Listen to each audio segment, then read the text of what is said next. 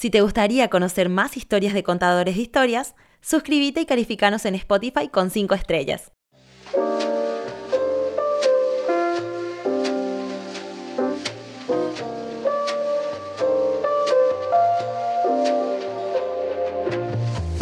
Hola, soy Tana Shembori, soy, mm, a ver, un poco directora de cine y teatro, editaba también, suelo dibujar, pintar, cantar. Soy mamá de Bauti y a ver, las cosas que hice, algunas de las cosas que, hice, bueno, siete cajas que dirigí con Juanca, Los Buscadores también. La serie ahora actualmente Marilina y antes hice González versus Bonetti, La Chuchi y una decena de cortos, eh, de cortometrajes. También en teatro hice varias obras, eh, entre las cuales destaco Kurusu. En muchas entrevistas siempre comentaste que cuando eras niña y a los siete años tu mamá te llevó a estudiar ballet y sentiste que no, que no, te gustaba, estudiaste piano y tampoco. Y cuando te llevó a estudiar teatro, que ahí sentiste que ahí era tu lugar. Y hoy en día, ¿por qué crees o por qué decís que en ese entonces sentiste que ahí te sentiste que ahí encontraste tu lugar? Yo creo que porque yo era una nena diferente, ahora me doy cuenta. Le observo mucho a Bauti, ¿verdad? Creo que era una nenita diferente, era una nena y, ahí es como que sentí mi lugar, sentí que había otras personas como, como yo, otras niñas como yo que, que por ahí no, no eran el cliché, porque todo el mundo pues estudiaba, las nenitas estudiaban baile o piano, ¿verdad? Y, y yo la verdad que no encontraba en mi, mi espacio. Cuando entré, luego me acuerdo también la salita, estaba Maradí y estaban otras niñas, yo dije, este es el espacio que me gusta. Me sentí liviana también, porque viste que a veces cuando vos haces algo que no te gusta tanto es un peso, y es como que sentí que yo estaba en mi salsa, y, creo que fue eso ahora, ¿verdad? En ese momento me hallé, eh, porque inventamos britas, no había una exigencia de mi, de mi parte física también que, que yo siempre fui medio durenga, ¿verdad? Y, y, también el tema de, de, los recitados, que se llama recitado, que, que también aprendíamos la poesía y, y, declamábamos, ¿verdad? Entonces, eh, no sé, me sentí como en mi mundo y después el coro. Son las dos cosas que, que yo hacía desde chiquitita y que ahora siento que están muy enlazados, ¿verdad? Porque a mí me gusta mucho la parte de postproducción de audio, muchísimo, de, de elegir los tiempos sonoros, eh, me meto mucho en eso y creo que viene de eh, mi de esa época, que tenía 6, 7 años. Y en esta etapa tengo entendido que ya a los 17 años ya te recibiste de profesora de, teatro y de exclamación. Y en, en, esta época de que empezaste a ser alumna hasta recibirte de profesora, ¿cuáles son los mejores recuerdos o grandes aprendizajes que se te quedaron y hasta hoy en día recuerdas?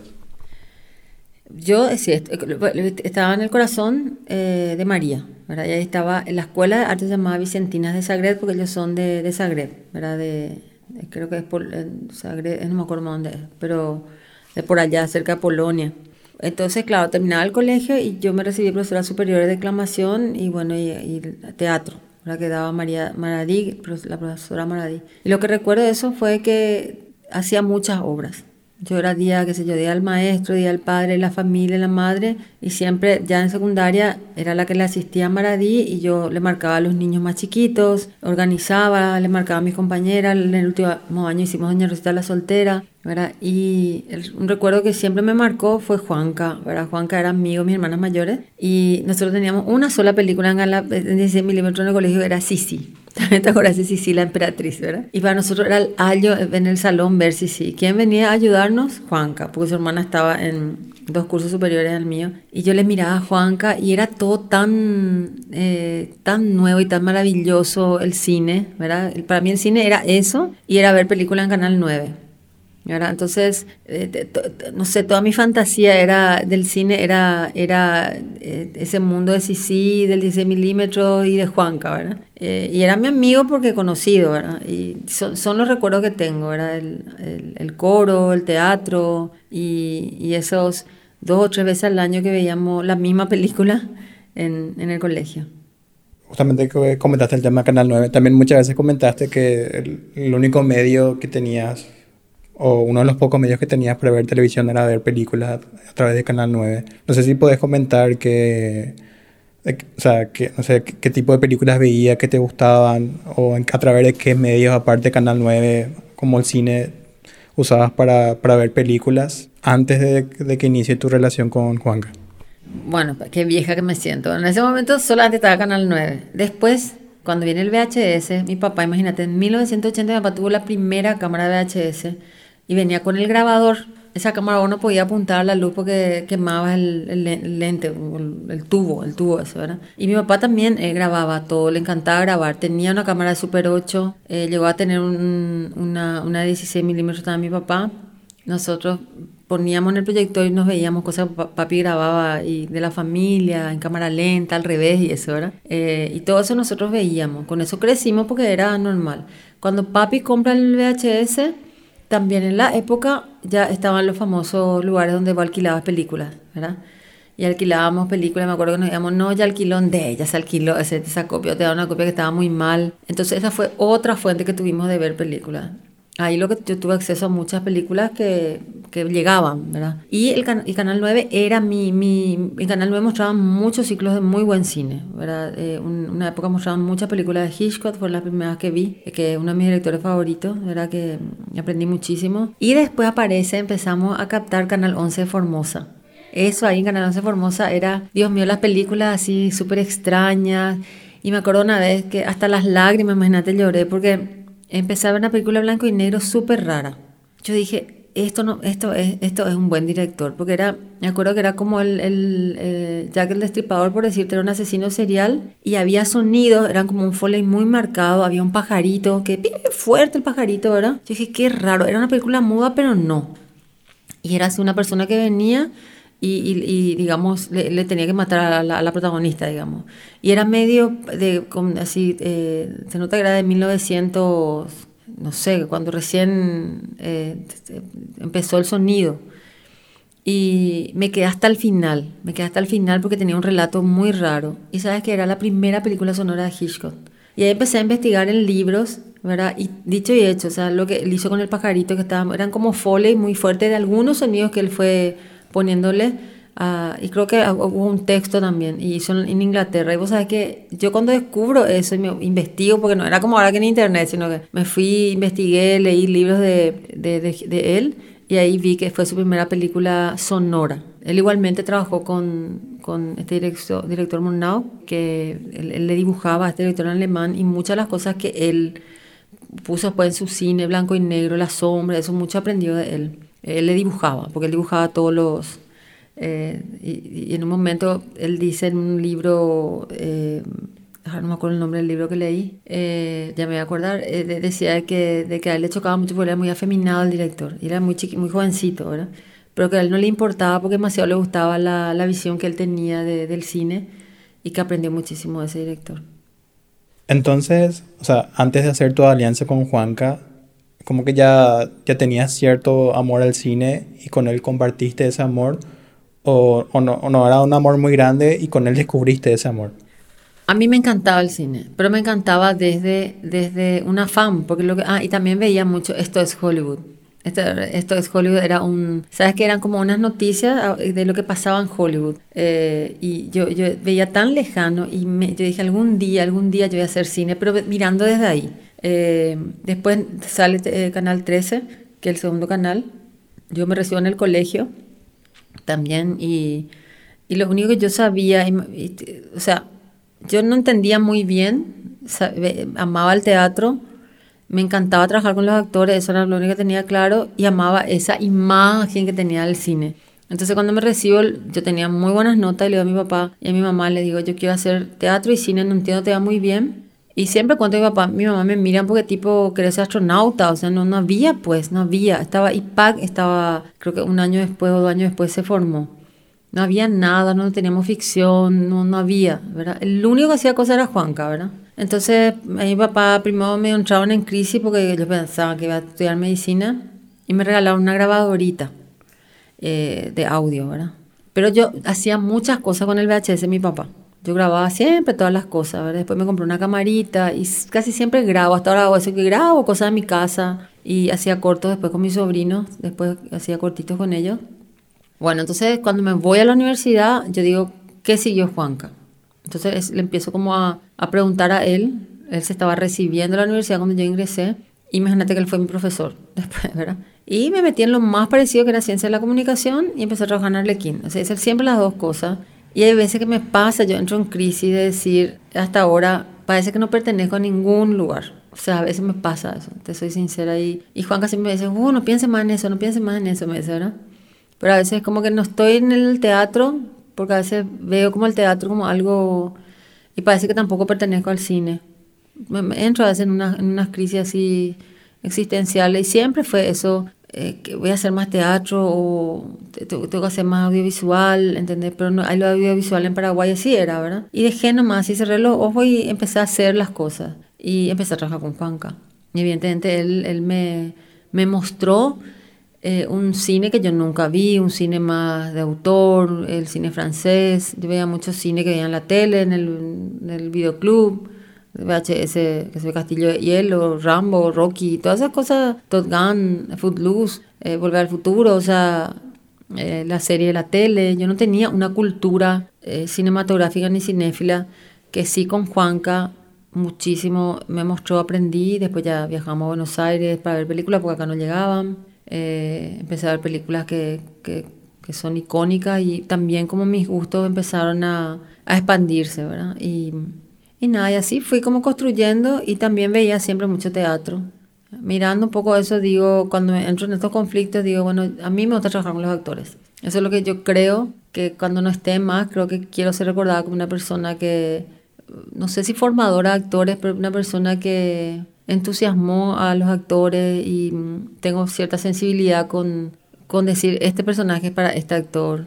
Y siento que cuando yo les marco se genera otra cosa, parece que les hago entender algo que por ahí ellos no ven y entonces ahí parece que descubren algo. Entonces creo que para eso es lo que soy buena también, ¿verdad? Eh, pero no, no, a veces entro en estos conflictos, de decir, cine teatro, que, ¿dónde es lo que yo estoy? Ya en esta etapa de los 90, cuando ya empezaste a trabajar con Juanca, ya estaba en, en altas producciones, en esta productora donde estuvieron muchos los que hoy en día hacen cine, ¿qué otros referentes conocías o qué producciones nacionales que se habían hecho ya, ya conocías o, todo eso que ya se había hecho era como muy desconocido para ustedes? cuando me, empecé a meter en este mundo, bueno, estaba en esa época, qué sé yo, Ryan Mele, Bernardo Ismajovic, habían hecho unos cortos también espectaculares, Mani Cuenca hizo un, corto tan genial, creo que Galia estaba volviendo de, Rusia con su hermano, eh, había como un círculo, había hasta el festival de, de, cine en auge, el de, de Hugo, que que siempre fue un marco muy genial y le traía gente tipo María Luisa Bember. Y yo veía eso como wow, ¿verdad? Eh, pero lejanito, ¿verdad? Después también está el Festival de Cortos del Juan de Salazar, que, que cuando vino un director, no me acuerdo el nombre ahora, te digo que soy terrible con los nombres, eh, digamos, él generó algo espectacular con los cortos.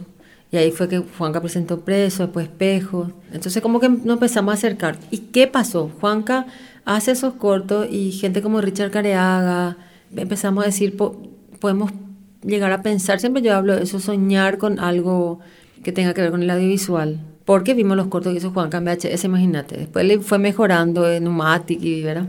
Y esa, de esa época en Alta nos da un marco maravilloso. En Alta estaba Carlos González Brun Patapila y Gonzalo, que eran los dueños Juan Catán era dueño en un porcentaje más chico. ¿Y qué fue eso? Fue, un gran semillero sin proponerse, yo creo, pata. Fue un semillero porque esa era una productora top de la época. O sea, se hacían los mejores comerciales. Vos veías la tele y decías, wow, me acuerdo Z Calzado, era un comercial que era totalmente diferente a lo que se solía hacer.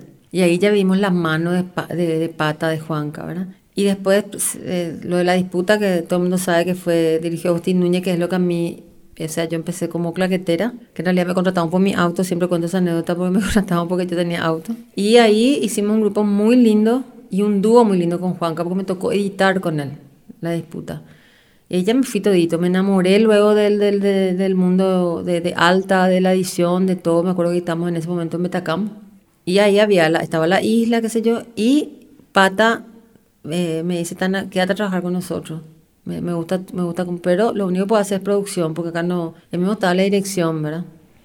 Y me dice, no, no, ya, ya tenemos todo el equipo, éramos, había un asistente técnico, había, estaba Juanca, que era el director, eh, éramos como 10 personas, ¿verdad? Entonces yo entro como productora, que era lo que podía hacer, y empezamos a hacer comerciales y eso con Juanca, y ahí surge Río de Fuego en el 91 En paralelo, yo te cuento, estaba haciendo teatro en Arlequín, ya hice varias obras, hice la, la jefatura de escena de, de Yo el Supremo, que era un monstruo en el Teatro Municipal, y seguía haciendo las dos cosas. Me fui a Cádiz, en el Festival de Cádiz, y en el 91 el Río de Fuego era así, no sé, el siete cajas de la época, por el sentido que era con Arnaldo Andrés que dirigía, y hago la jefatura de producción.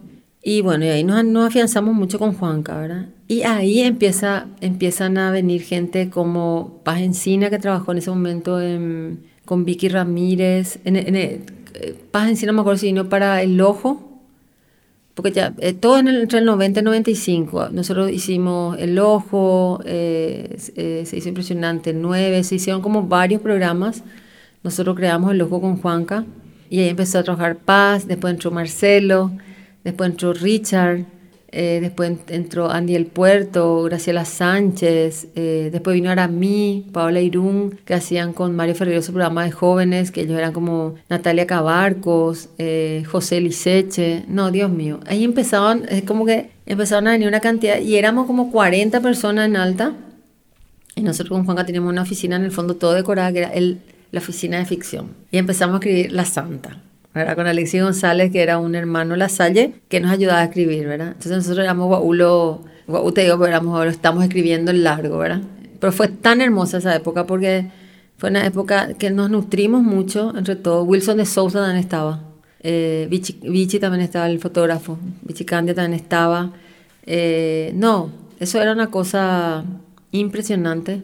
Entonces hacían programas a la par, eh, se, se, dirigía, hermoso fue. Te juro que realmente fue un semillero donde nos nutrimos mucho y donde toda esta cantidad de gente talentosa pasó y yo creo que todos le tuvimos a Juanca como un referente importantísimo de cómo él narraba, relataba un comercial, un material, sus cortos también, que siempre fueron muy inspiradores.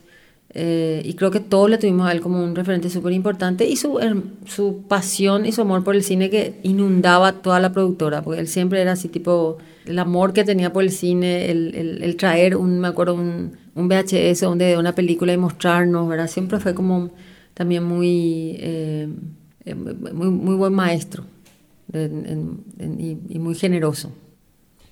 ¿Qué recuerdos tenés con respecto a las limitaciones que tenían cuando hicieron, por ejemplo, series como La, la Disputa? O sea, obviamente en una época donde no había especializaciones, todos hacían de todo, ¿cuál decís que eran las principales limitaciones que tenían? Y también, ¿de qué manera estas limitaciones te sirvieron a vos para tu crecimiento como profesional? Y, nunca se hizo. Entonces la limitación era que no, no había ninguna cosa organizada. O sea, había el comercial como referencia, pero y yo en, la, disputa hice claqueta. O sea, yo era claquetera y, ¿verdad? Y quilombo era. Desastre era. Estaba en Unimesa como productora, estaba Marina Escapo también como productora y se grababa con el canal y la gente del canal era gente que hacía noticiero y eso no tenía el criterio. ¿verdad? Juanca, la parte técnica, Juanca lo siempre me dice que movían todo, temblaban toda la cámara o, o ¿verdad? Eh, pero yo estaba tan feliz, para mí era tan espectacular. Ahí me, me, tocó conocer a Alicia Guerra, que Dios mío, que hacía de ciega, ¿verdad? Yo ya me daba cuenta, eso sí, en la parte de yo me daba cuenta quién tenía ese, ese tono cinematográfico y quién era, mm, ¿verdad? Estaba Sonia Marchesca, que me acuerdo que me gustó muchísimo porque tenía la naturalidad que tiene el, el no haber eh, hecho algo previo. Después ella siguió actuación. Estaba Alfredo Iglesias, estaba Arturo Fleitas, ¿verdad? estaba Alejo Pessoa. Vos veías quienes, quienes tenían como un, un volumen un poquitito más teatral, ¿verdad? y eso sí me daba cuenta, y quienes tenían algo intuitivamente más cinematográfico. Eso sí yo observaba muchísimo porque tenía ese, ese interés, ¿verdad? Veía como Agustín le marcaba a los actores, siempre estaba con él, me acercaba. Y, no, no, mucho la parte técnica. La parte técnica se tardaba muchas horas en iluminar, en ponerse de acuerdo con las tres cámaras, eh, se switcheaba en el móvil de, de, afuera. Siempre me acuerdo una anécdota que, que cuento con la disputa que le cuento a todo el mundo que era, en el segundo piso se llevó todito la parte técnica, en un segundo piso. Chiquitito el departamento, ¿verdad? Y era una escena de, de Arturo Fleitas, creo que con, con una chica, ¿verdad? No sé si era Fátima bueno, con una chica, Fátima, eh, no, no, sé si era ella, bueno. Y eh, segundo piso, y era para llevar a toda la parte técnica arriba un desastre. Entonces yo le digo a la productora, le dije, ¿por qué estamos en este segundo piso? Porque en el guion dice, departamento en un segundo piso. Claro, ¿entendés? Y yo, ah, ¿verdad? Y después yo digo, claro, puedo hacer. En el primer piso pasé la fachada, ¿entendés? Pero eran cosas que, eh, que, yo siempre cuento eso porque digo, eh, a, qué nivel llegaba nuestra inexperiencia, ¿verdad? Eh, y igualmente salió súper bien, a mí me gusta mucho. Y otra anécdota que, que, cuento también es que yo, como yo edité con Juanca, editamos todo, se mandaba en ese momento a creo que Orange se llamaba una productora, y ahí hacían como el, no sé qué hacían para pasar en el canal. Entonces, creo que pasaban neumático o algo así, o neumática, no sé, para, que, para pasar en, en ese momento Canal 13. Y le llama Elvis, Elvis trabajaba, Elvis trabajaba con Ray, y le, le, le llama a Juanca y le dice, no entiendo el final. El final la verdad que quedó medio... Entonces me llama Juanca por teléfono a mi casa, Alta quedaba así a cinco cuadras de mi casa, ¿verdad? Y me dice, Tana, no entienden el final. Juanca estaba con Elvis. Juanca estaba con Elvis eh, pasando a, un mate o algo así. Y me llama Juanca me dice, acá Elvis no entiende el final. Entonces yo agarro y le digo, pasame con Elvis. ¿Qué es lo que no entendés? Y le digo, ¿y no ves que ahí le tiran piedra, no sé qué cosa, y, bla, bla, y le explico, ¿verdad? Y me dice, ah, ahora ya entiendo. Bueno, dale, pasame con Juanca. Juanca ya entiende. Ah, bueno, me dice Juanca. Y eso no me va a entender. O sea, ¿Qué pico? Si no entienden, no entienden, o sea, ¿qué el público le va a estar explicando uno a uno al final, verdad? Pero son todas experiencias que pasamos, de, pero no, nos rayamos, nos rayamos. Y después ya vino el Río de Fuego, que fue así re ambicioso. Todo lo que nos equivocamos en la disputa, nos volvimos a equivocar el triple en Río de Fuego. Porque imagínate yo, jefa de producción, una nenita, eh, no teníamos plata, era hacer con poquísimo, era un actor internacional como Arnaldo André que vino a dirigir, eh, todo, el, todo el staff y el elenco se fue a vivir al, al, al Hotel del Lago eh, y ahí es como que muchísimo también nos equivocamos, o sea, realmente no eran los mismos camarógrafos, pero fue también una linda experiencia, actuó Suni, que Suni no, no es actriz, yo me acuerdo que yo dejé la, la facultad ese año para, para poder estar más cerca de, de Río de Fuego. Y, y, fue peleado, fue sufrido, fue muy sufrido, porque nos, nos quedamos sin, sin rubro y, y, nada, pero fue también hermoso. también comentaste que en esa etapa ya tenías ya un interés por, por dirigir. ¿De dónde venía este interés? ¿Era una curiosidad de saber cómo sería dirigir una película o también tiene mucho que ver de que trabajas mucho en teatro y te da curiosidad saber cómo traspasar esto de dirigir actores de teatro a dirigir en, en audiovisual? En ese momento no, no, sé si era muy consciente, ahora que vos decís eso, capaz que eso era. Yo en realidad siempre dirigí pues teatro, entonces a mí no me gustaba mucho la producción, me enseñó muchísimo la producción. Yo incluso hasta ahora eh, el poder haber pasado por la producción a mí me da una autonomía como directora de saber por qué, por qué tanto se le paga o por qué tal cosa. Soy muy metida en eso porque me dio hacer casi 10 años de producción en alta, ¿verdad? Pero la verdad que yo quería porque, porque quería probar el, el, el tema audiovisual desde mi mirada, ¿verdad? Yo sentía que muchas cosas no se les marcaba bien a los actores, por ejemplo. Se decía yo, qué flojo, ¿por qué así? ¿Por qué no le, no le hice esto, verdad? Pero sinceramente, y nunca conté esto, ¿verdad? Ahora te puedo decir ahora también mirando en, en retrospectiva, es que a mí me traumó un poco. Primero sentí cierto machismo, que eso sí cuento, ¿verdad? Que como que a mí no me mira, ni siquiera me miraban porque qué yo iba a opinar. Pero me traumó una vez que hice un material tan horriblemente mal que, que yo me daba cuenta que yo decía, yo no, no sirvo para, para hacer esto porque no sé contar en imagen esto, ¿verdad? Eh, y, y, vos sabes que me, me, frenó muchísimo eso. Tanto me frenó que seguía así con Juanca haciendo cosas, pero yo no, no me metía mucho en, en, la parte técnica, porque antes era mucho más difícil que ahora. Ahora, bueno, las cámaras tienen mucha, tienen mucha sensibilidad, no hace falta iluminar tanto, pero ni siquiera yo me atrevía a probar porque tenía miedo que me, que me critiquen, que me digan que está mal. Entonces yo me refugié un poco detrás de Juanca en eso, hasta que nos fuimos a Nueva York. En 1999 fuimos becados. Yo había hecho ya los cortos con Juanca, donde yo tenía claramente una, un papel muy importante en la apuesta con los actores y con los actores, pero nunca me metía tanto en en la parte técnica, en iluminar, eso a mí me aburre, pero viste que el director es el que propone cómo va a contar con los planos. Y yo eso no me animaba. Tanto me traumó ese fracaso y, esa, y ese miedo a equivocarme, por boluda, ¿entendés? No sé. Y mm, nos vamos a Nueva York y en Nueva York nos tocó dirigir separado, ¿verdad? O sea, yo no tenía más para refugiarme en Juanca, ¿verdad? Y, y ahí, estando ahí, yo tuve que ir, no sé, meterme adentro mío, decir, que, primero comprobar mi vacío, decir, ¿qué es lo que yo tengo para contar? ¿Entendés? Yo en teatro tengo muchas cosas, yo me doy cuenta que tengo una impronta en el teatro, pero en audiovisual, ¿qué es lo que yo soy? ¿Qué, qué es lo que me sentí como un vacío muy grande en Nueva York? Entonces me tomé ese vacío y dije, no, ¿qué es lo que yo quiero contar? ¿Qué es lo que a mí me gusta ver? Y ahí eh, exploré como, como lo que me gusta mucho, que es el suspenso, qué sé yo, y fui que, fui que creé Extraños Vecinos, que es un corto que no se vio mucho, pero yo me siento muy orgullosa de ese corto porque hice solita, o sea, y me acuerdo que Juanca ya había hecho... Eh, todo el storyboard pasó en limpio de Seyes, que para mí uno de los cortos más lindos que él hizo. Hermoso ese corto. Y yo trataba de hacer dibujar, trataba de imaginarme y de seguir su mismo método. Y Juanca me senté y me dijo, mira, Tana, vos tenés tu método, tenés que encontrar tu método. No significa que vos tengas que dibujar. O sea, escribí, escribí, hacer una lista de las, tomas que vos querés hacer. ¿verdad? Y, y, no, no, siempre tenés que tener, o sea, mi método es el mío y el tuyo el tuyo, básicamente, ¿verdad? Y, y, fue muy liberador, ¿verdad? No es perfecto, no es un corto que yo pueda decir, eh, pero por lo menos, ¿sabes qué? Quebré ese miedo que tenía, ¿entendés? Eh, tomé mi fortaleza, que es trabajar con los actores, y eh, conté con los planos que, yo que a mí me hubiese gustado contar, con las limitaciones que era trabajar en 16, editar en Steamback, porque editábamos así por corte y pegábamos con cintas cash. Entonces, fue muy liberador eso. Siempre digo que el miedo lo te paraliza, y varias veces nos paralizó. Y y fue muy, muy rico eso. ¿Y cómo, o sea, después de esta etapa, fueron trabajando siempre con, con Juanca? Y, o sea, antes de las ficciones, ¿cómo fueron afianzando su, su forma de trabajar? Porque siempre cuentan esto de que él es muy estructurado, le gusta dibujar todo, y a vos te gusta, te gusta mucho improvisar. ¿En qué punto, digamos, encontrar un equilibrio? En realidad nunca encontraron un equilibrio y de alguna forma siempre, siempre, salen, siempre salen adelante.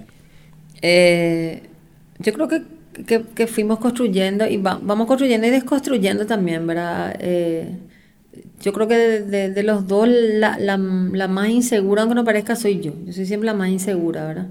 Pero en, fui construyendo mi seguridad en, como, eh, como directora en este tiempo también. Eh, nosotros hablamos muchísimo con Juanca.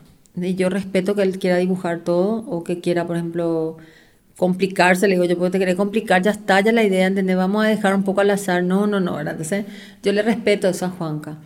Entonces, lo que hacemos como fórmula ahora es, él, dibuja, cuando los dos guiones eh, de los de los largos escribió Juanca y yo miré y corregía unas cositas. Y lo que yo hago en los ensayos es proponerle. Y siempre le muestro, Juanca, mira, esto, porque también aportan los actores, acá quitamos esto, acá qué te parece si hacemos un solo tiro, vos planteaste corta y me parece que esto va a cortar. Y a veces es como me dice sí, otras veces no, otras veces discutimos, pero tratamos de en el ser dividirnos y estar muy, o sea, aparentar muy unidos, porque eh, que la gente no tenga la percepción que estamos en desacuerdo. O sea, eso es el proceso. Algo también me doy cuenta ahora, mirando también hacia atrás, es que evidentemente los guiones de las series, tanto Ejercicio como La Chuchi y mucho Marilina, como no hay un tiempo, tanto planificación, eh, mucho, o sea, los guiones tienen mucho, yo trabajo mucho los guiones de la serie porque no sé por qué, creo que hay menos rigor, no quiero decir, no quiero que después se enojen los guionistas, no es que hay menos rigor, sino que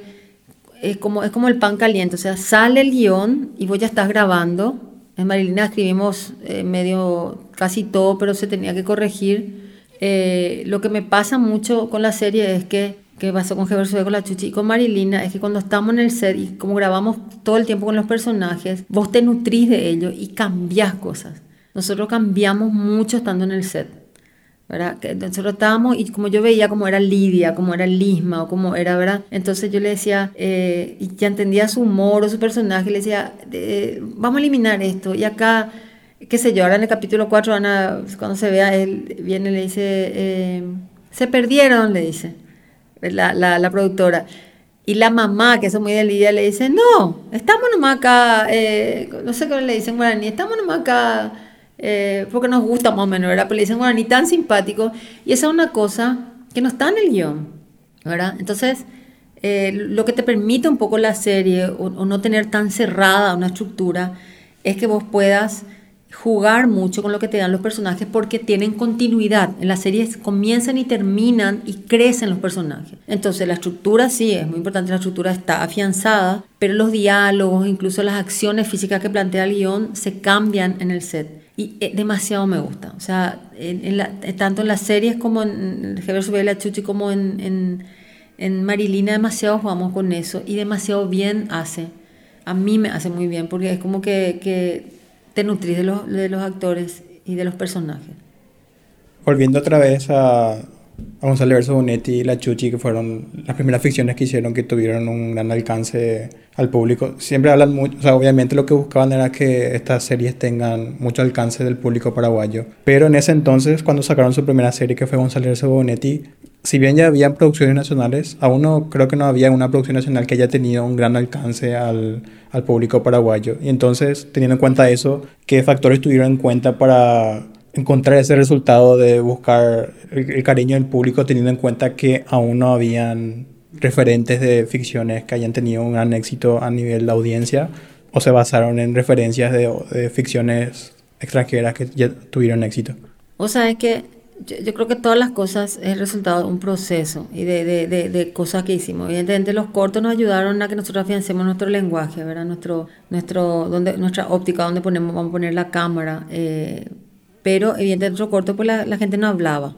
Casi todos eran sin diálogo. Y en, entre el 2000 y el 2003, imagínate, eh, PSI, te toca hablar de esto para que entiendas en lo que tu para que responder tu pregunta, PCI Promesa, estaba Cene Marcheja trabajando ahí, Graciela Ávila, nos piden hacer uno, unos materiales documentales para educación sexual. Entonces nosotros como había al fondo, le decimos, no podemos hacer como unos, unos unitarios, unas ficciones. Y trabajamos con Tito Chamorro, eh, Villa Coyú, la decisión de Nora y Cándida. Eh, 2000 a 2003. Cándida en el 2003, entre 2000 y 2002 eran esas ficciones. Y con un equipo súper de guerrilla, me acuerdo tan bien, porque nosotros nos editábamos y musicalizábamos con Juanca, todo música robada, por supuesto, eh, pues en esa época no había banco de música ni nada. Nosotros hicimos estos unitarios. Villa Coyú dura 45, eh, la edición de Nora dura 35 y Cándida duró 60 minutos. Y eso eran una mezcla de peliculitas con medio con un lenguaje más de telenovelita, serie, ¿verdad? Qué bien que nos hizo eso. Cuando nosotros presentamos eso a esta ONG, y esta ONG, por ejemplo, proyectó en Chacarita, qué sé yo, la gente, viste así, no te puedo explicar. Nada, ningún corto que hicimos generó eso. Nada. Estaba hablado en guaraní, mucho, otro en castellano. Era casos de la vida real, porque hablaba de, de un tipo que le mudó enfermedad de transmisión sexual a su esposa, en, en, en, Chacarita, otro hablaba de una chica que de su primera vez el tipo quería abusar de ella, ¿verdad? Eran cosas, otra que vino al interior a trabajar y le, pusieron, le, empleaban un prostíbulo, entonces eran cosas que ellos quitaron de la vida real y que iba a un sector más vulnerable. Que eso a nosotros nos dio un aprendizaje y ¿sabes qué? Trabajamos con Paletita, con Beto con los actores de teatro y dijimos, claro, acá está, o sea, ellos vienen de teatro, pero si vos le marcas Tamara Yundi, eh, Nelson Arce, o sea, si vos le marcas, o sea, ellos pueden eh, volverse actores de audiovisual. Y eso fue en el 2003 lo último, y en el 2004 hicimos el demo de, de González versus Bonetti para el canal. Y en el 2005 ya estamos grabando con toda esa experiencia que nos dio esto que se volvió que se volvió popular, o sea, era una cosa que le llegaba a la gente. Entonces dijimos, bueno, vamos a hacer algo que, que, queremos que le llegue a la gente, ¿verdad? Y ahí nos sentamos y empezamos a barajar, que no sea tampoco eh, muy elitista, porque tampoco sea, o sea, que sea una mezcla. Ellos nos pidieron que sea algo familiar. Y leo yo a Tito, vamos a, a, a, a la historia de la familia Capuleto y Montejo de, de Shakespeare, ¿verdad? Dos familias que a mí me encanta, ¿verdad? Entonces ahí fuimos como desarrollando G versus B, que nos dio muchísimo aprendizaje, que grabamos todo en un mismo lugar pero te quiero decir que evidentemente toda la, la, expertise que nos dieron los unitarios de llegar a la gente fue, fue clave para Gonzalo versus Bonetti. Eh, personajes eh, eh, que, que, te llenen al corazón, personajes, actores que, que, te generen una identidad. eh, situaciones que familiares que vos digas, ahí estaba la historia de la Cenicienta, la historia de, de la familia en pugna, eh, medio comedia, ¿verdad?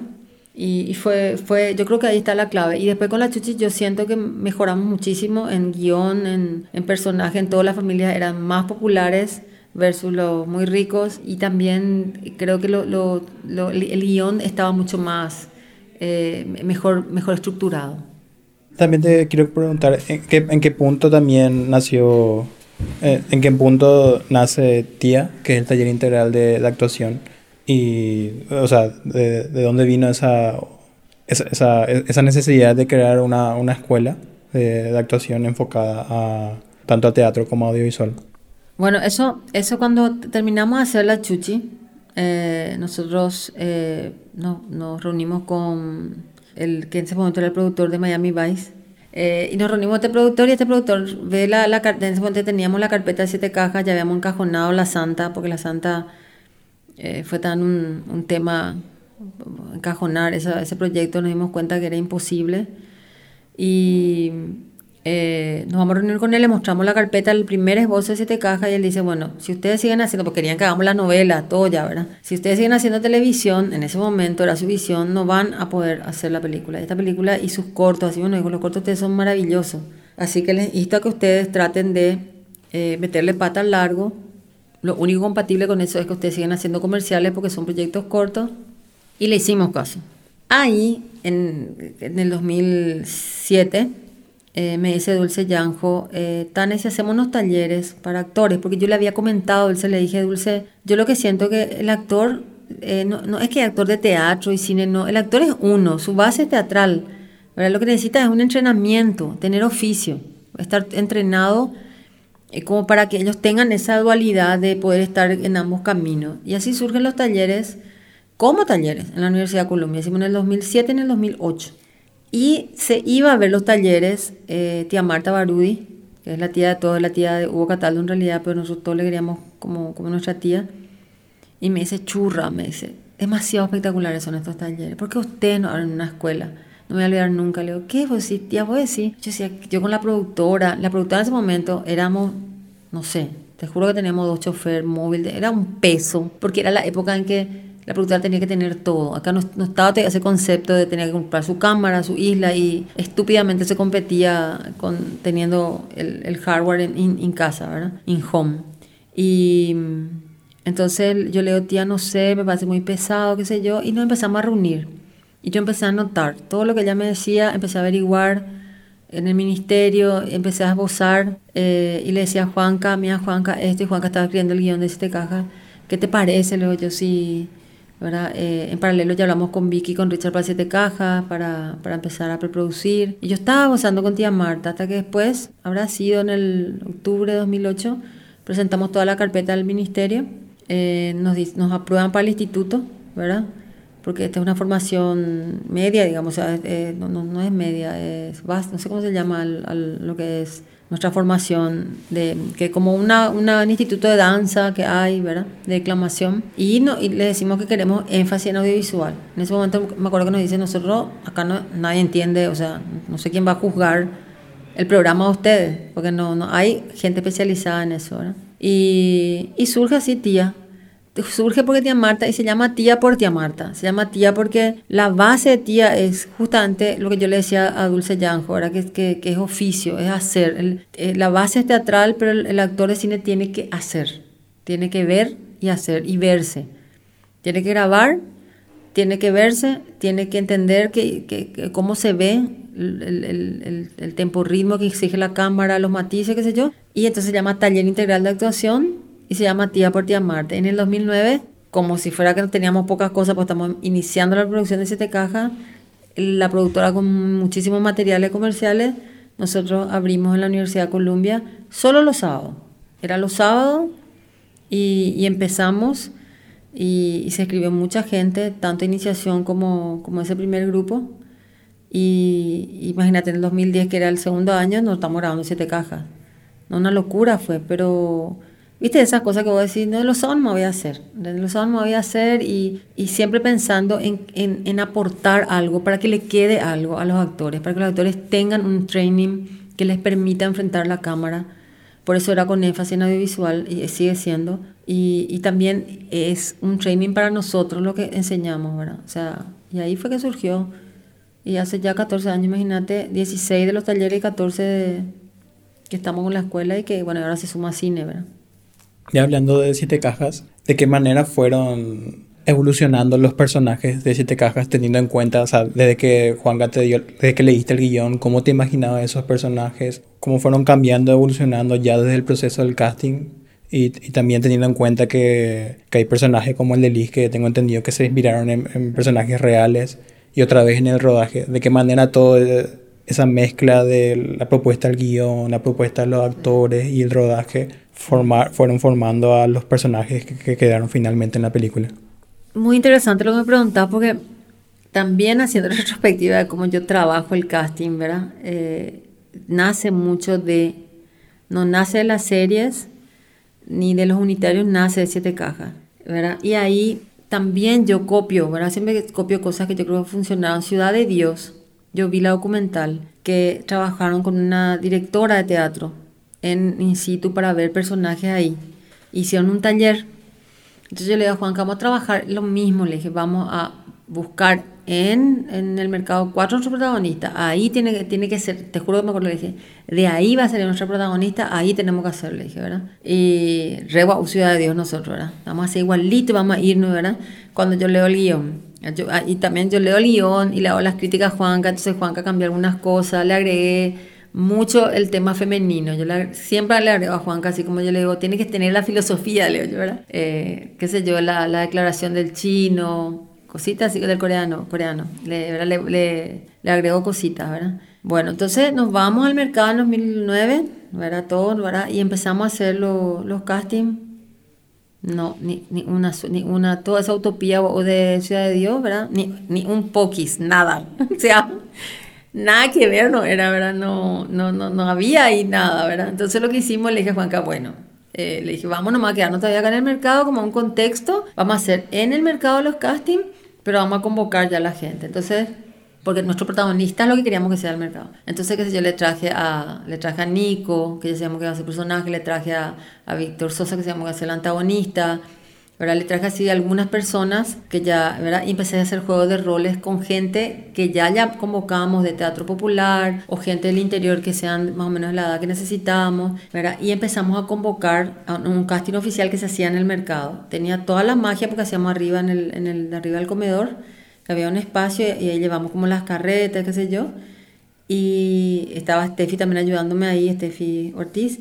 Y ese día vino Celso el primer día vino Celso ti que se enteró. Ah, porque Dani González, que, que, es un gran director de teatro también y es fotógrafo excelente, fue el que nos ayudó con el casting. Él, nos ayudó a convocar, porque él estaba trabajando mucho con eh, Blas Alcaraz en el festival eh, de teatro que se hacía en Paraguay, que hacía Blas. Y ellos tenían mucha gente joven, tenían noción de gente joven, entonces le pedimos que nos ayude a convocar a la gente. Y él nos ayudó también en el casting, nos ayudó a convocar, nos ayudó en, en ese taller, en ese juego de roles, ¿verdad?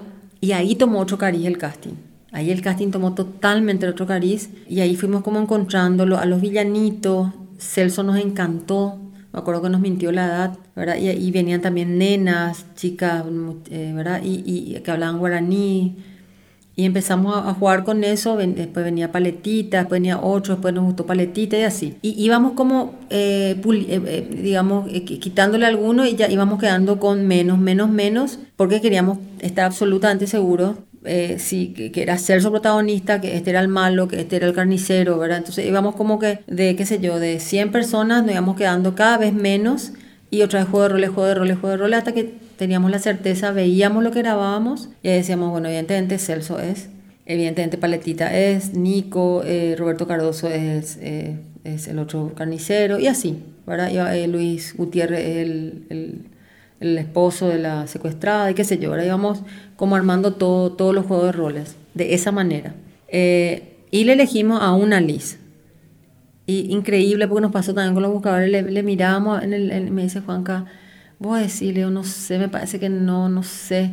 Me acuerdo que Pata vio y dijo, no, es ella. Nosotros estamos muy inseguros, ¿verdad? Y ahí le, yo me, me, empecé a, a, desesperar, ¿verdad? Y ahí me acuerdo que Marlene, dije, Marlene, Marlene, ayúdame, y me dijo, Lalitana.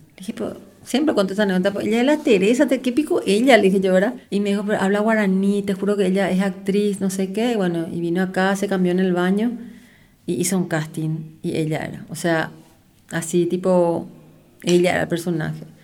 Y también nos dejó una gran enseñanza porque no, hay que prejuzgar por, el actor es actor, ¿verdad? Y congenió muy bien con Celso y, y bueno, y ahí empezamos a grabar.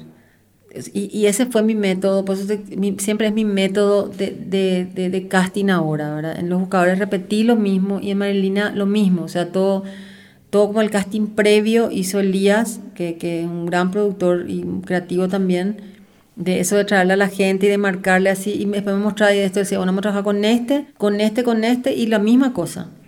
¿Verdad? Eh, te, te, vas y empezás a hacer juego de roles, juego de roles, juego de roles y vas como puliendo quién, quién, quién va quedando, ¿verdad? Y, y, y me, me, gusta mucho trabajar eso, cuando, sobre todo cuando se trata de, de cosas donde necesita gente nueva eh, y, y, también es un lindo ejercicio para, para entender cómo la gente profesional, eh, la, la gente que, que, que tiene ya un renombre y que es profesional, tiene la suficiente ductibilidad de decir, yo voy a trabajar con esta persona nueva y voy a probar. Porque te hace eso es difícil cuando una persona es muy famosa o, o, ya una persona que tiene una carrera, no quiere venir a hacer un taller, juego de roles y sentarte ahora a probar vos. O sea, eso tiene que tener, ser muy generoso con tu...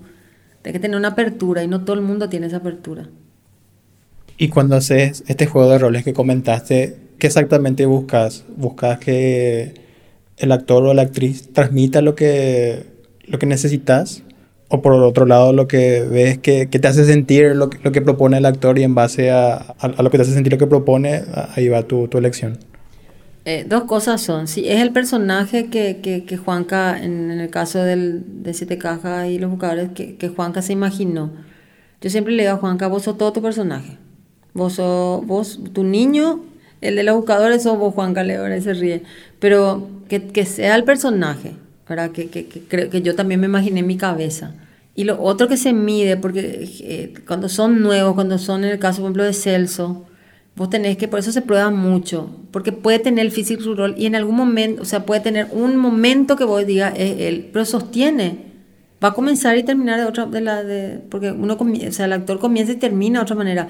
Va a tener esa capacidad de, de ir mutando y de, y de sostener la continuidad de su personaje y de entender, el, yo siempre digo, el drama que tiene el personaje, siempre yo le llamo el drama, el, el, el, drama es eso que le afecta y cómo le afecta y cómo reacciona ante la cámara con eso, o sea, son muchas cosas si va a poder sostener el personaje.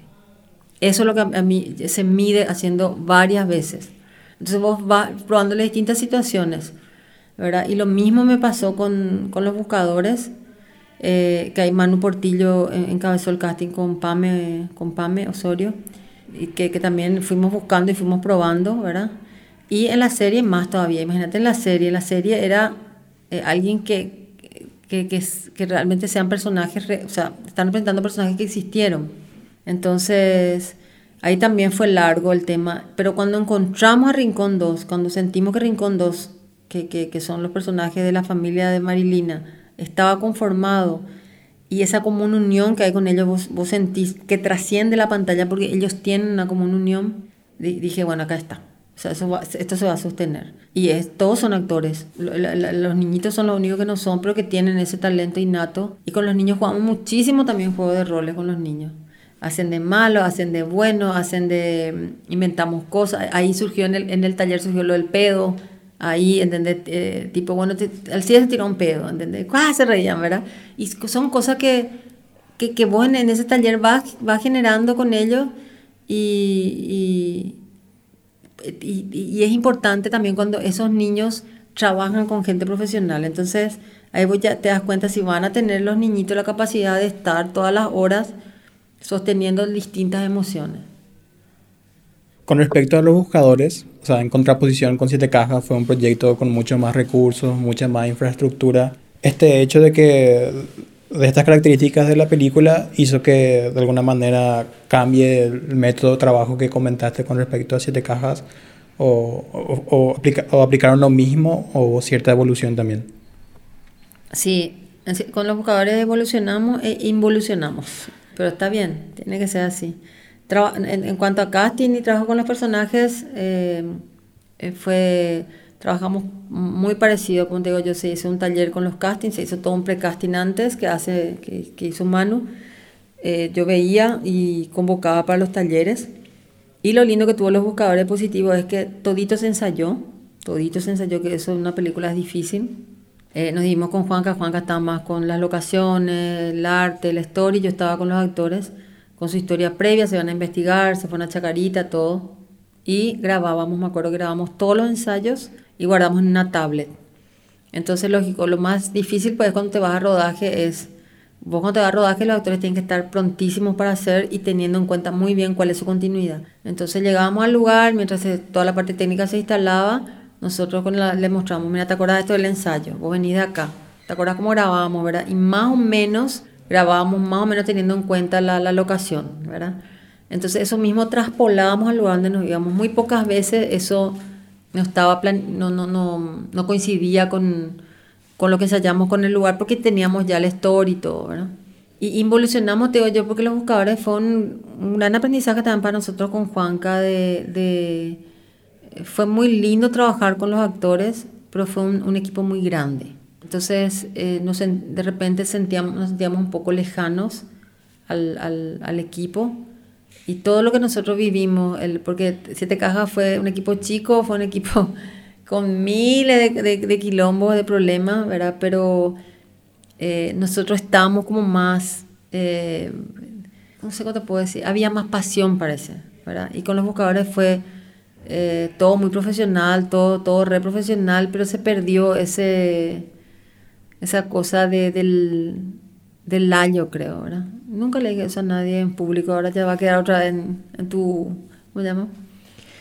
En tu podcast. Pero pasamos cosas hermosas, pero fueron meses muy, muy ingratos porque también nunca hizo el frío que hizo. Eh, una cosa que tenía hace ocho semanas se fue a muchos meses. Eh, el equipo era todo, todo como, como era multiescenario, era grande, era un, una película enorme eh, entonces no queríamos fallar, ¿entendés? Richard luego también un batallón con su, con su parte técnica, nosotros también con, con... Entonces fue como, ¿sabes qué te quiero decir? Más frío, un poquito más frío, impersonal. Eso es lo que fue, yo te digo, el rodaje. Eso es lo que te puedo decir, fue más frío, más impersonal, pero con los actores siempre hubo una, una hermosa comunicación, eh, siempre son como la energía de, del set. Y en postproducción fue hermoso, la postproducción de los buscadores fue hermosa aprendimos muchísimo, viajamos a Buenos Aires para la postproducción. Eh, Juanca estuvo con Alfredo, con Germán, con Andreita, y, la experiencia que se vivió fue de muchísimo aprendizaje. Yo creo que el nivel que tuvo la postproducción, la música original de Derlis, que grabó con la Orquesta Sinfónica Nacional, que tocó Berta, eh, se trabajó así como se tenía que trabajar. Realmente la finalización de los buscadores fue, fue hermoso. O sea, todo por ahí lo que nos pasamos muy bien en rodaje pasamos muy bien en, en postproducción. Igualmente te digo que el, hermoso el equipo de los buscadores de rodaje, o sea, un, equipazo de, gente súper capa que, que, hizo un trabajo maravilloso, o sea, realmente eh, yo creo que no sé si, si hay algo que se pueda comparar con los buscadores a nivel de lo que fue el equipo, arte, eh, vestuario, Carlos Patusa, eh, Dulce, Jesse, Toro, Tania Simbrón. Eh, realmente fue un equipo enorme. Eh, Gaby Sabater a la cabeza de la dirección de producción, René. Fue un equipo, yo creo que uno, una de las producciones más grandes que se hicieron, sin duda, fue Los Buscadores. Y ya yendo, o sea, en la serie de Marilina, a diferencia de todas las ficciones que hicieron anteriormente, en Marilina tenían esto de que, o sea, estaba la propuesta de guion, estaba el hecho de que son muchos son personajes reales que el público conoce y también está el tema de cómo ustedes quieren contar la historia, cómo los directores querían contar la historia. Entonces, ¿cómo, cómo encontraste ese balance entre, entre todo eso, entre la propuesta de los actores, lo que proponía el guion, lo que ustedes querían contar, y también que el público conocía a esos personajes y tampoco podían hacer algo muy, muy diferente o, pueden dejar de ser reconocibles para, para el público? Bueno, Marilina, Marilina somos tres directores somos tres directores. Yo creo que Huello, Sebastián Argüello le dio a la, les dio esa visión, ese refresh que necesitamos con Juanca, ¿verdad? Y en realidad nada ocurrió como tenía que haber ocurrido en Marilina. Marilina era una serie que nosotros íbamos a hacer como el showrunner, que está tan de moda, eh, darle nuestra visión, nuestra perspectiva y dirigir los primeros capítulos y después eh, alejarnos. ¿Qué pasó? Pensábamos que iba a ser una manera, pero tan, tanto la historia exigía que, que sea, eh, que, que, sea una manera que nos llevó hacia otro lugar, nos llevó, por la historia nos llevó. Por eso es lo que yo te digo, y el equipo, por eso te digo que es tan importante el equipo, el equipo que, que, que acompaña, el equipo básico de, de, guion, de asistencia de dirección, de producción, de casting, eh, estaban todos tan metidos y comprometidos que, que se, fue nomás, se fueron nomás también. Se fueron nomás también hacia, hacia, hacia donde nos llevaba la serie, ¿verdad? Eh, y terminamos dirigiendo todos los capítulos y terminamos estando hasta el final porque era un año, porque no, nos encantaba estar. Eh, pero sí, eh, digamos, me acuerdo tanto que Pasita, la, asistencia, la primera asistente de dirección, nos decía, porque era, era grabar tres días nomás por semana. Decía, no vamos a llegar con el primer capítulo, no vamos a llegar. Y los capítulos se van entregando y otra vez cambiamos cosas, porque otra vez Marilena nos decía que no era tan así como, bueno, todo un tema, ¿verdad? Y yo le decía, no, hasta cuatro, no, hasta cinco, no. No, hasta que después dijimos, no, va a ser lo que lleve cada capítulo a ser. O sea, no vamos más a tratar de irnos contra corriente porque esto es así. O sea, enorme, ¿verdad? Yo creo que Marilina sí es más enorme otra vez que los buscadores en cuanto a, a multiscenario y todo realmente, pero es una serie, el otro una película, ¿verdad?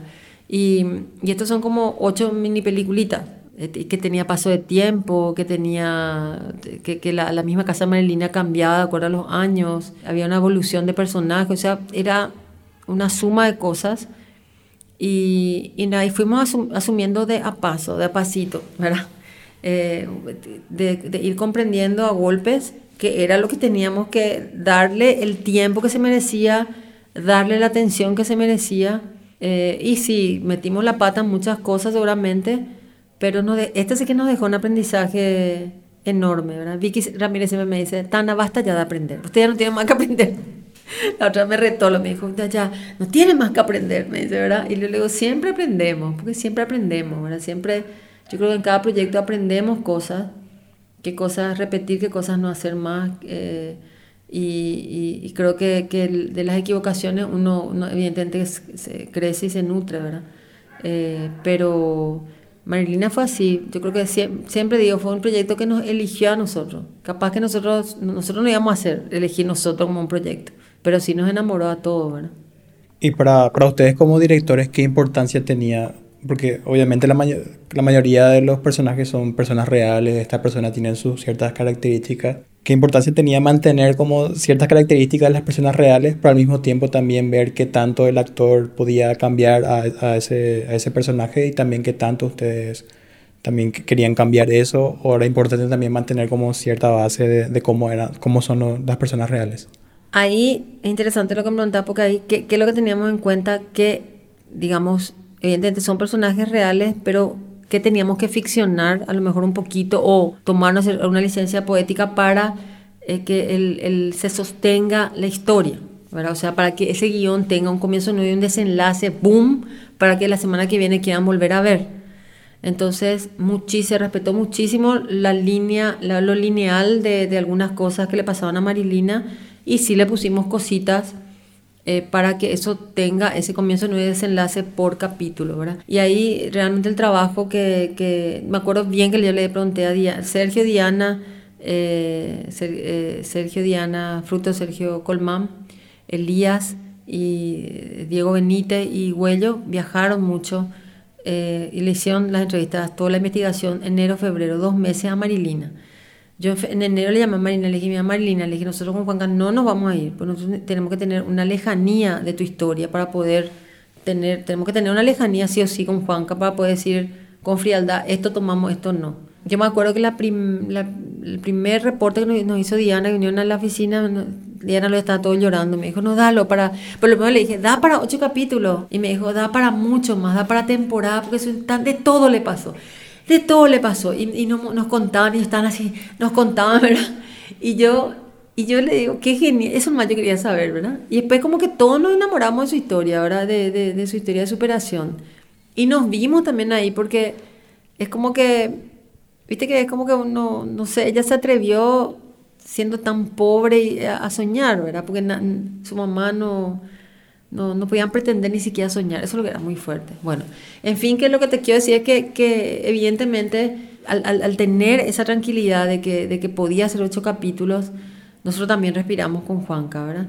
Entonces, todos los personajes que ya son ricos de por sí, están en virtud de, de que, de, que este, de esta estructura de guion se sostenga, ¿verdad? Entonces, eh, se hizo una escaleta, eh, Sergio y el equipo hizo una escaleta, pues se sumó Lautaro, el hijo de Alicia Guerra, se suma también al equipo y le da también ese refresh y una cosa que yo quiero rescatar mucho de la preproducción de Marilina en medio del caos de que se está preproduciendo en paralelo, que se estaban terminando los guiones en paralelo, que era más jornada en paralelo, que bueno, que se tenía que replantear el presupuesto, que cómo se iba a grabar a dos cámaras, una cámara, tres cámaras. Diego también pensando cómo iba a coordinar todo, todo, todos esos tres camarógrafos. Nosotros nos reuníamos acá, leíamos los guiones con Almu, Almu Ruiz y con eh, Joaquín eh, Joa nos reuníamos y, nos sentábamos a leer el guion entre todos, ¿verdad? Y era muy lindo el aporte que, eh, que, nos tirábamos, nos peleábamos también con, con, los guionistas, pero fue muy enriquecedor trabajar en equipo. ¿verdad? Estaban los guionistas, estábamos nosotros con Juanca, con Huello, con Almo, con Joa, y todos eran como que eh, eh, tenían como un, un grado de, de, intromisión positiva, ¿verdad? De, de, plantear, y es como que realmente estamos súper involucrados en el guion, y, y, eso otra vez, todo nuestro feedback le pasamos a los guionistas, y, ellos iban también hilvalando con los cambios que, que, que, generaba el propio devenir de la serie, ¿verdad? Eso fue hermoso. Tomando como punto de partida Siete Cajas, o sea, Siete Cajas, Los Buscadores y Marilina, el paralelismo que, que, se puede encontrar entre las tres historias es, como la historia de este personaje que está en una situación como de, de pobreza vulnerabilidad. De alguna, de alguna manera trata de, salir de eso de distintas maneras, ya sean siete cajas a través de o a esa televisión, los buscadores a través de la búsqueda del tesoro, Marilina es a través de, del talento. ¿Crees que este tipo de historias conscientemente terminan haciendo ustedes? Porque dos hicieron ustedes y una les llegó a, para que ustedes hagan o de manera inconsciente se, se da estos paralelismos entre las historias. Ahora que me decís, realmente me da un poco. Ahora que me decís eso, qué, qué, qué lindo. Lo único que acá Marilina es por fin una mujer, ¿verdad? Porque siempre Juan todo es un niño interior protagonista. Aunque la mujer siempre tiene un, un lugar importante. Pero sí, me da un poco, qué interesante. No, no fui consciente hasta ahora que me estás diciendo. Yo creo que por ahí lo que tiene la narrativa que nosotros planteamos, no, que, es que el paraguayo se ve, la paraguaya se ve, nos vemos. Eh, no, no, no, se te muy bien cómo se da, ¿verdad? Eh, no sé si se da por, porque venimos de barrios muy populares también con Juanca o porque ni siquiera hablamos guaraní. Yo siempre le decía a los actores, aguachara, aguachara, leo yo, ¿verdad? Entiendo cosas, pero yo no hablo, pero entiendo algunas cosas. Y, y yo siempre, como yo tenía en castellano, le decía, ¿cómo le diría acá? No cambiemos. ¿Y acá cómo es? ¿Verdad? Y siempre me pasa, me pasa eso con el guaraní.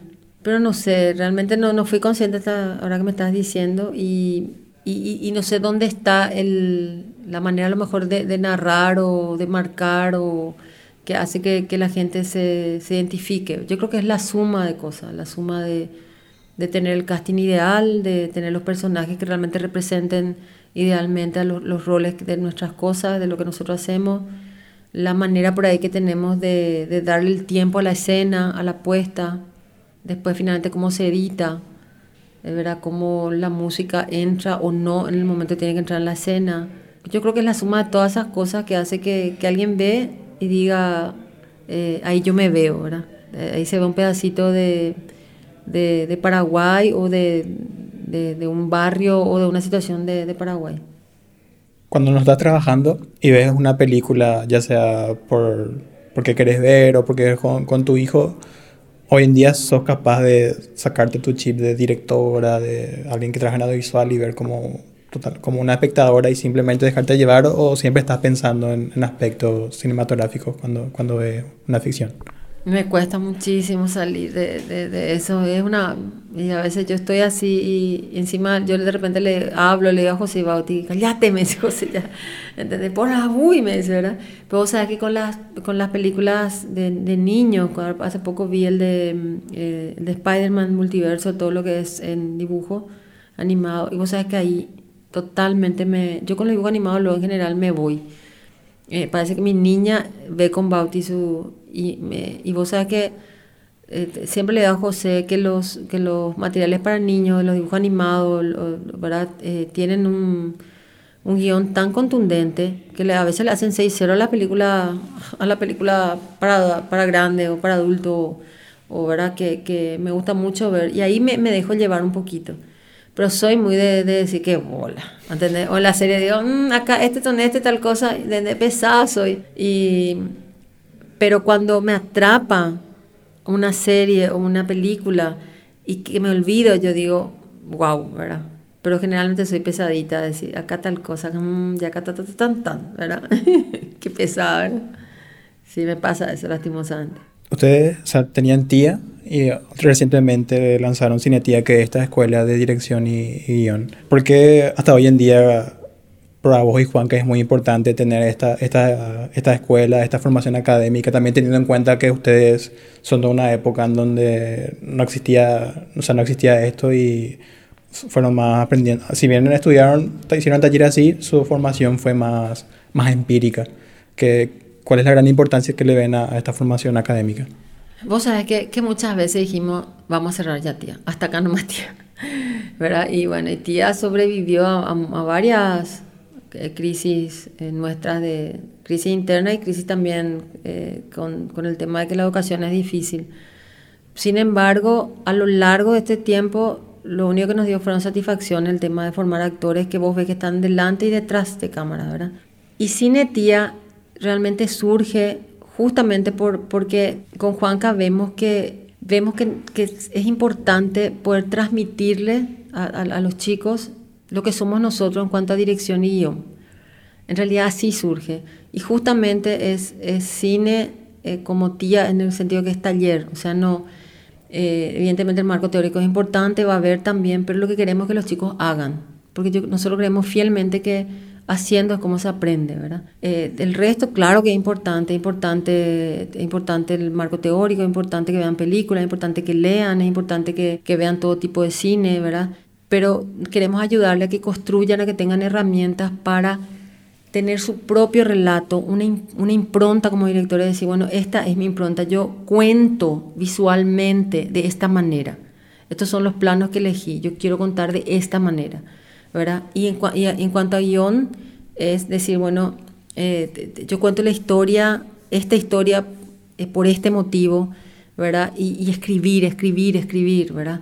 Entonces, como que que, así nace un poco Cinetía, ¿verdad? Em, te cuento que nosotros ya teníamos esta idea desde el 2019, eh, cuando eh, nos tocó tener algunas experiencias y ver de que, de que faltaba todavía esa, em, como, como ese, ese director completo.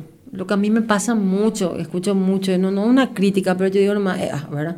Por ejemplo, te dice director de actores, te dice, ¿verdad? El director es el director, no es, director de actores. Está el coach, que en todo caso algún actor puede contratar para que le ayude. Pero el director es el que trabaja con los actores. El, director es el que maneja el relato y los actores.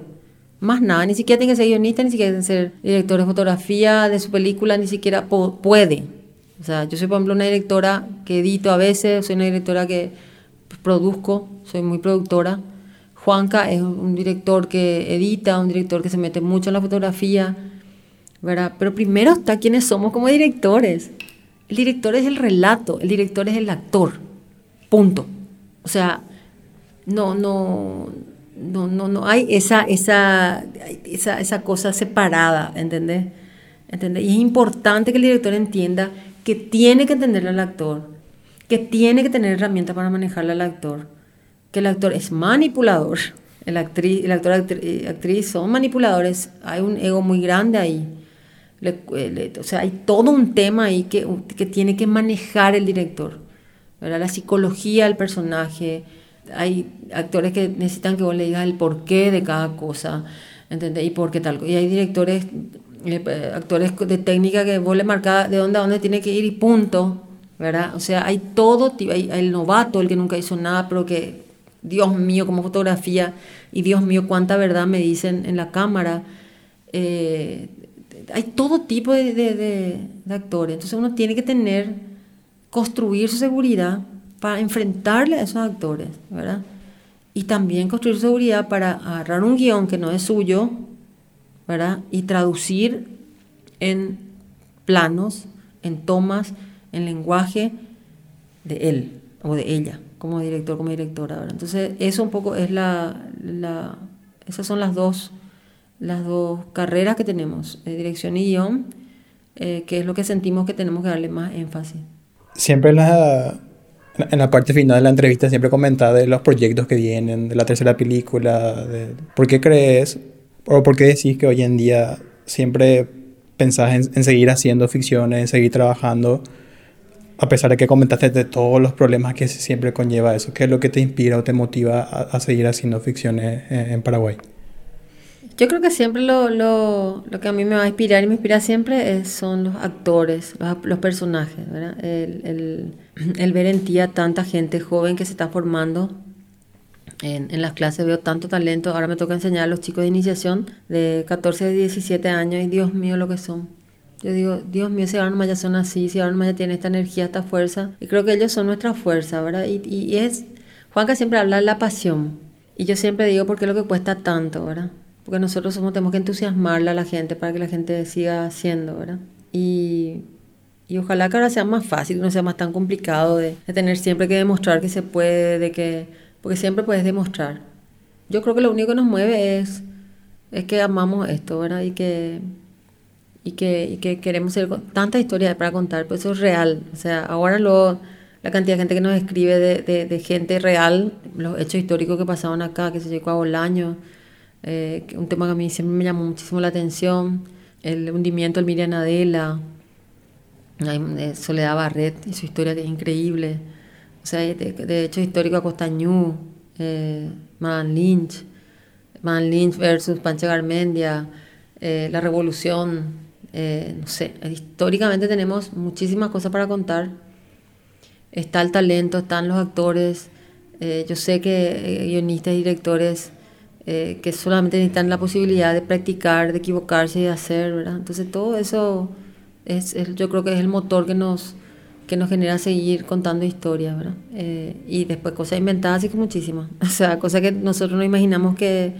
que, que podemos contar, sí que muchísimo más. Y yo creo que Paraguay lo que tiene, eh, al ser un cine muy nuevo y temas, y temas que no, que no se vieron todavía tanto, yo creo que Paraguay tiene una posibilidad muy fuerte de trascender ¿verdad? Y, creo que hay hechos muy contundentes que ya, que ya demostraron eso, ¿verdad? Tenemos nomás que ser más atrevidos, tenemos que ser más atrevidos, más unidos, mirar más como bloque, como industria, irnos más como bloque afuera, ¿verdad? yo veo eso mucho que tiene el cine mexicano, ¿verdad? Eh, Dios mío, en, en Hollywood ahora todos estos grandes directores, productores se pisaron fuerte y marcan, eh, acá estamos nosotros, tienen fondos, ¿verdad? Argentina también, hay muchos ejemplos de, de, de, que realmente es Chile, Chile mismo, como, como, se, como grupos se movieron y, y, es tipo, acá estamos, ¿verdad? Y, y, es el país, ¿viste? Vos ves la cultura mexicana en el, en, en, en el cine, eh, ves, le ves a, a, a, Colombia con sus series tan increíbles, vos ves Colombia ahí, bueno, y Paraguay también tiene, ese es mi sueño, mi sueño más grande es que Paraguay realmente pueda así instalarse como un, pequeño eh, Hollywood latinoamericano. ¿Por qué no? ¿Por qué no, no podemos soñar en eso si, si tenemos paisajes increíbles, un precio competitivo y historia maravillosa? Muchas gracias, Tana. A vos. Si te gustó este episodio, no olvides suscribirte a Audiovisuales Podcast y calificarnos con 5 estrellas en Spotify.